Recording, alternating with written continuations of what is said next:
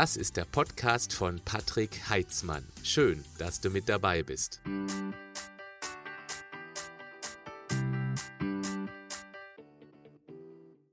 Auf meinem YouTube-Kanal gibt es ein Format, das immer mittwochs gesendet wird, was bei der Community hervorragend ankommt. Es heißt, du fragst, ich antworte.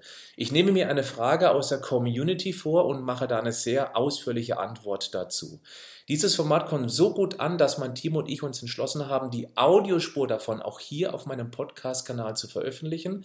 Allerdings mit einer etwas ungewohnten Tonqualität, etwas halliger, das musst du einfach akzeptieren und auf der anderen Seite verweise ich auch manchmal in diesen Videos auf eine Grafik, die ich natürlich hier in der Audiospur nicht weiter erklären kann. Das kommt aber relativ selten vor, deswegen ist mein Tipp, höre dir einfach die Audiospur an. Ich bin mir sicher, dass du eins, zwei oder auch sieben Tipps da rausziehen wirst für dich, damit du noch schneller, schlank und gesund wirst und vor allem auch bleibst. Viel Spaß damit. Das hier ist ein Aufruf an euch, zumindest dann, wenn du das YouTube-Video anschaust, um danach was in die Kommentare zu schreiben. Wenn du den Podcast zu dieser Folge anhörst, dann gehe auf YouTube und schau in die Kommentare, was wir hier sammeln. Denn dieses Video schauen ungefähr 6.000 bis 10.000 Menschen an innerhalb von wenigen Tagen. Und ich möchte gerne den Aufruf starten, dass jeder von euch mal sein Lieblingsschnelles und einfaches Gesundheitsrezept hier in die Kommentare postet um auch anderen die Möglichkeit anzubieten, mal aus einem Riesenportfolio einfach das rauszupicken, was ihm oder ihr selbst am besten schmeckt. Dieser Aufruf, der entwickelte sich aus einer Frage, die mich erreicht hat, die mich ja schon seit 20 Jahren begleitet, diese Frage. Ich lese jetzt einfach mal vor. Sie kommt von Markus und Markus fragte mich, ich esse jeden Tag das Gleiche und werde jeden Monat immer dicker kannst du mir einen Ernährungsplan schreiben?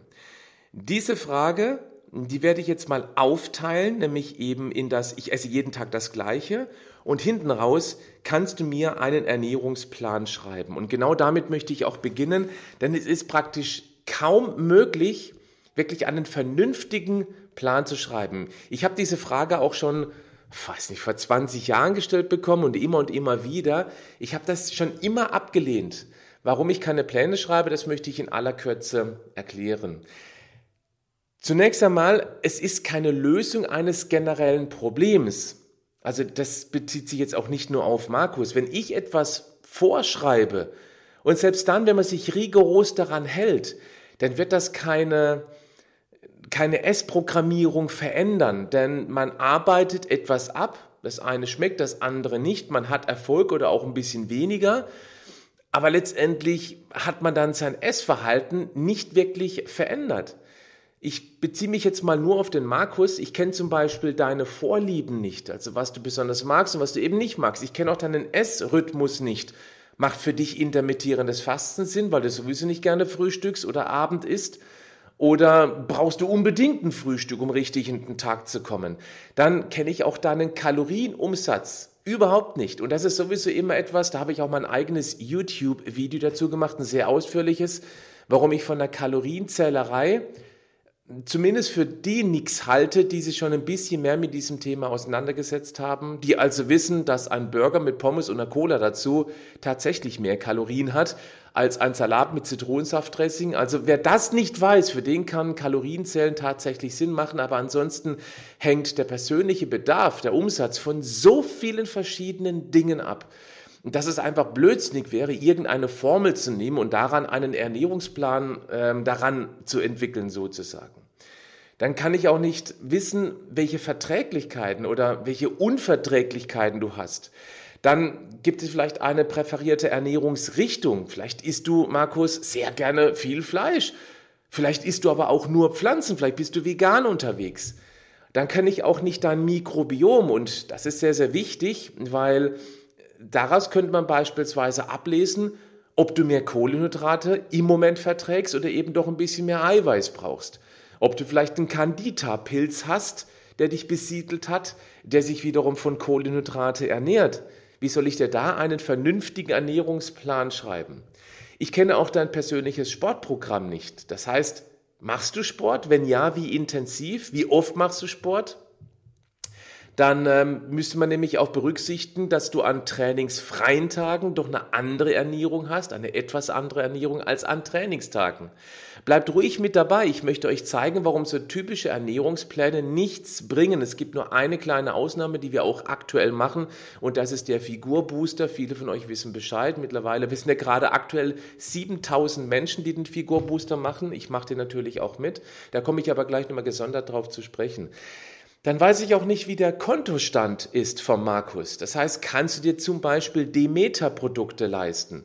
Oder musst du aufgrund eines kleinen Portemonnaies doch eher auf die Sonderangebote im Discounter zurückgreifen? Kannst du dir Blutuntersuchungen leisten? Das sage ich auch gerade deshalb. Das habt ihr wahrscheinlich auf Instagram mitbekommen, dass ich letzten Donnerstag, nee, Freitag war das, ähm, habe ich eine sehr umfangreiche Blutuntersuchung machen lassen, beziehungsweise bin gerade mittendrin. Die kostet richtig, richtig viel Geld. Das ist ein eigener Urlaub. Und als die Frage, kannst du dir das leisten?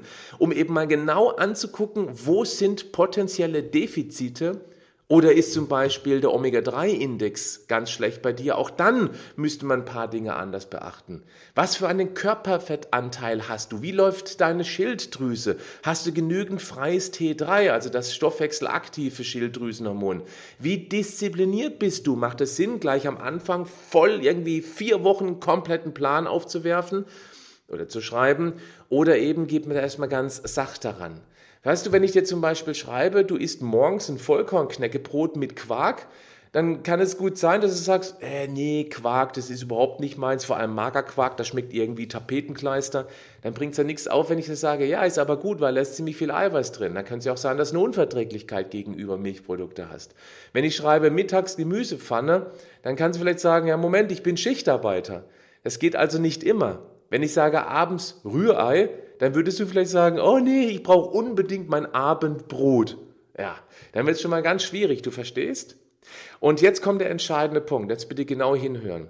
Der innere Schweinehund ist ja der Beschützer unserer liebgewonnenen Gewohnheiten. Der tut nichts anderes als das, was sich über Jahre, meist Jahrzehnte bewährt hat, unsere Gewohnheiten zu verteidigen gegen, gegen Veränderungsprozesse.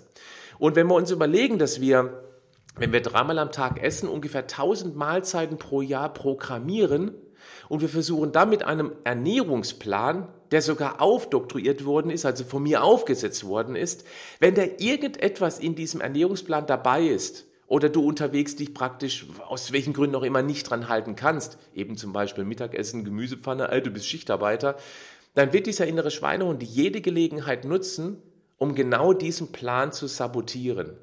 Und das Gefährliche ist, dass man dann wieder zurückkommt in die alten Essmuster, also so wie früher, und dass man selber den Glaubenssatz verstärkt, ja, ich habe keine Disziplin.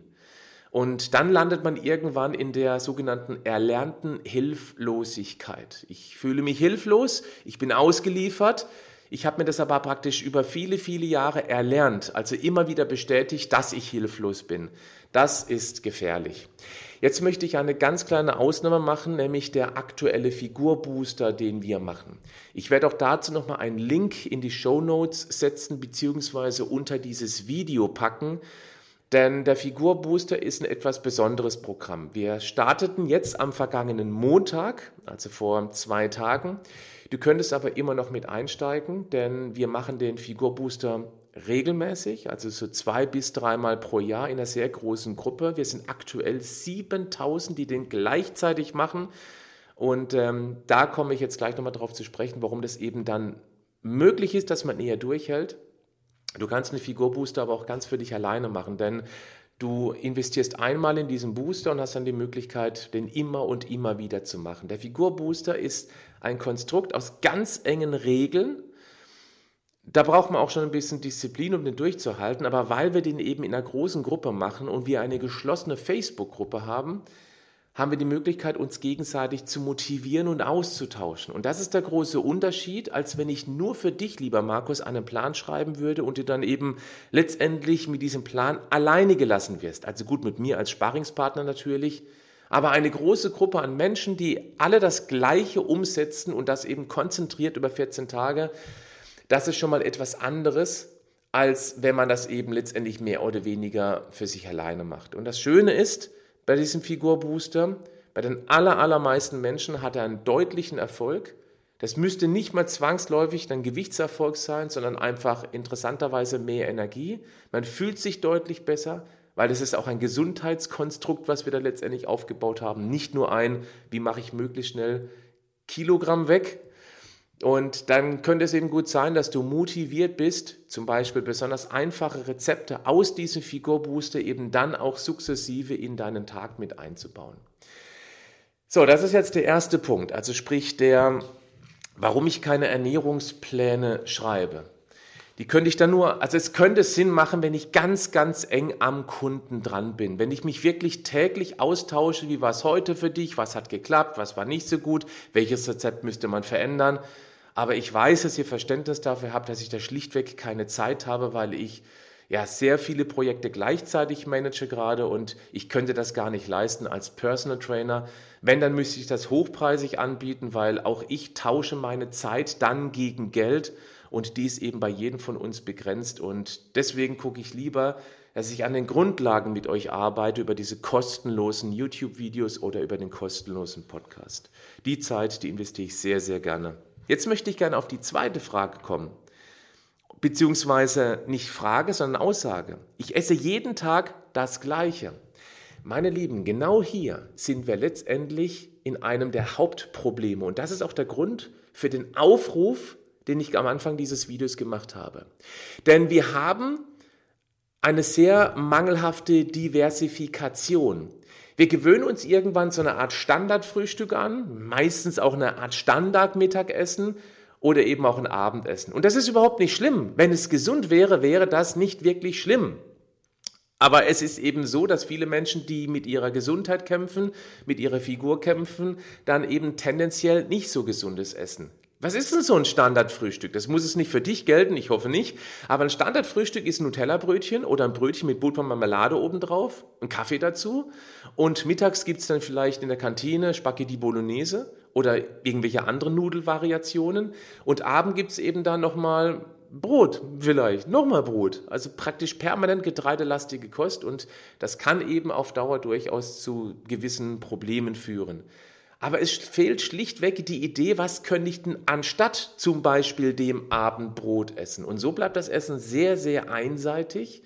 Es wurde abtrainiert auch durch die Gesellschaft, Stichwort Convenience Food oder wenn wir unterwegs sind und alles Mögliche zu tun haben, dann wird Essen auch lästig. Ja, ich habe Hunger, ich muss schnell irgendwo was essen. Schnell irgendwo irgendwas essen.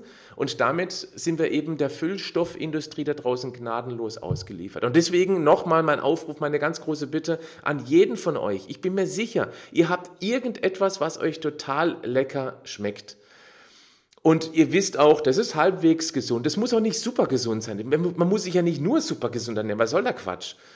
Also du brauchst nicht reinschreiben, Nutella-Brötchen, das ist, ähm, ja, das ist nicht besonders kreativ und jetzt auch nicht unbedingt sehr gesund, zumindest auf Masse. Wobei genügend Vitamin B2 bekommst du, wenn du ein Kilogramm Nutella isst. also so hast du mindestens genügend B-Vitaminversorgung. Ja, schreib in die Kommentare dein Lieblingsrezept, wenn du magst. Und ähm, mach dazu vielleicht auch, wenn du magst, eine ganz kurze Zubereitung, wenn da irgendwas Besonderes dran ist. Ich werde auch nachher eins meiner Lieblingsrezepte drunter schreiben und viele von euch kennen das schon. Das mache ich schon seit, boah, ich weiß nicht wie lange, aber ewig lange. Und dieses Rezept ist tatsächlich in fünf Minuten fix und fertig auf dem Tisch. Es ist sehr, sehr gesund. Es macht richtig satt. Also schaut bitte mal in die Kommentare. Wenn du den Podcast hörst, ja, dann geht es natürlich nicht. Dann geh auf YouTube, such dieses Video, das veröffentlicht wird am, boah, jetzt muss ich gerade mal gucken, welches Datum heute ist. Am 16. September 2020, das ist ein Mittwoch. Guck da einfach mal hin. Und ähm, ja, dann guck dir mein Rezept an, guck dir bitte auch die anderen Rezepte an.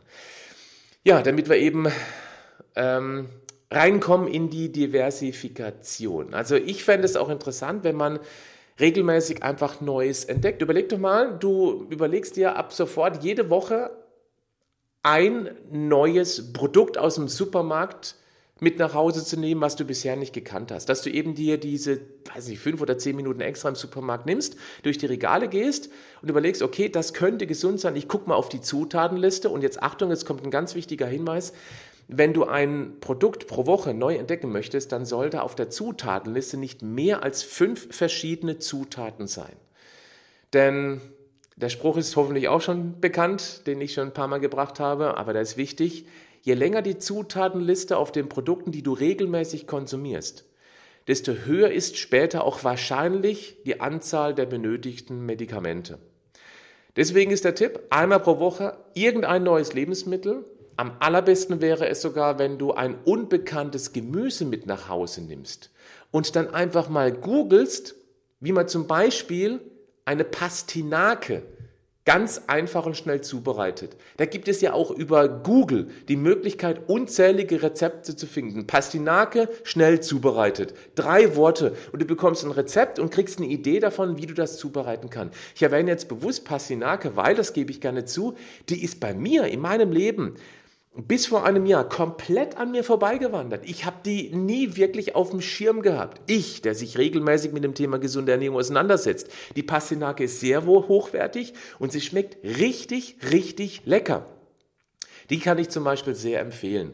Es wäre super, wenn du ein klein wenig ähm, das beim unbekannten Gemüse einkaufen, eines Neues, ein Neues pro Woche oder auch gerne alle 14 Tage, dass du vielleicht ein bisschen die Saison berücksichtigst und vielleicht sogar noch ein bisschen Regionalität. Das wäre natürlich auch eine ganz tolle Sache.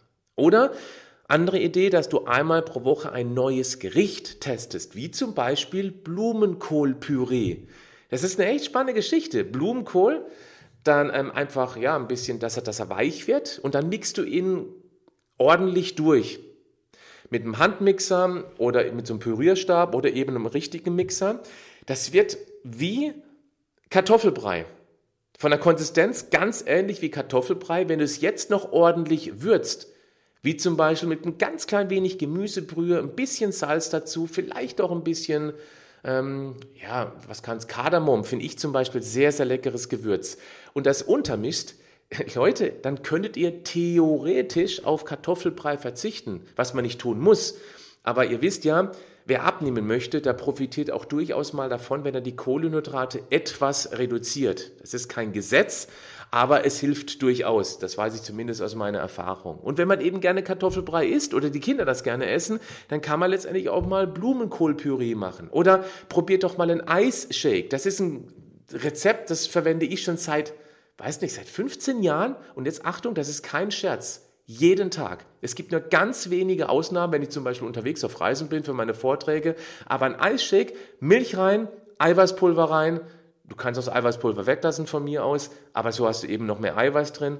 Und äh, dann noch tiefgefrorene Beeren rein, Himbeeren zum Beispiel. Gibt es bei mir nach meinem Sport konsequent immer.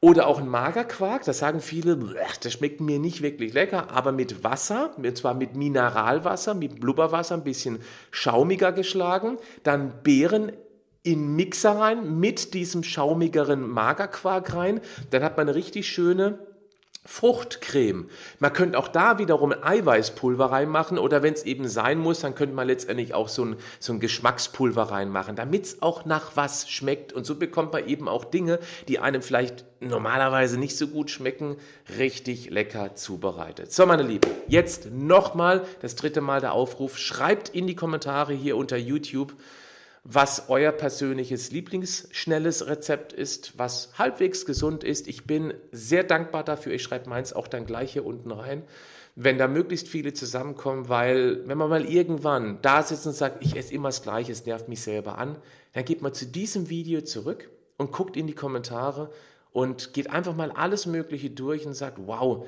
das hier von der Petra oder vom Mike, das gefällt mir richtig gut, das kopiere ich mir raus, das probiere ich direkt mal aus. Überlegt doch mal, ihr würdet jede Woche nur ein Rezept hier unten drunter aussuchen und umsetzen. Jede Woche nur eines. Das kann sein, dass von drei Rezepten nur eins richtig gut schmeckt und wirklich super einfach zubereitet war, aber genau das erweitert euer persönliches Ernährungsportfolio. Dann müsstet ihr nicht mal ein Kochbuch kaufen, dann habt ihr einfach eure persönliche Auswahl hier aus den Kommentaren herauskopiert und umgesetzt. Meine Lieben, das war's für heute. Bis nächste Woche. Bleibt gesund, aber macht auch was dafür.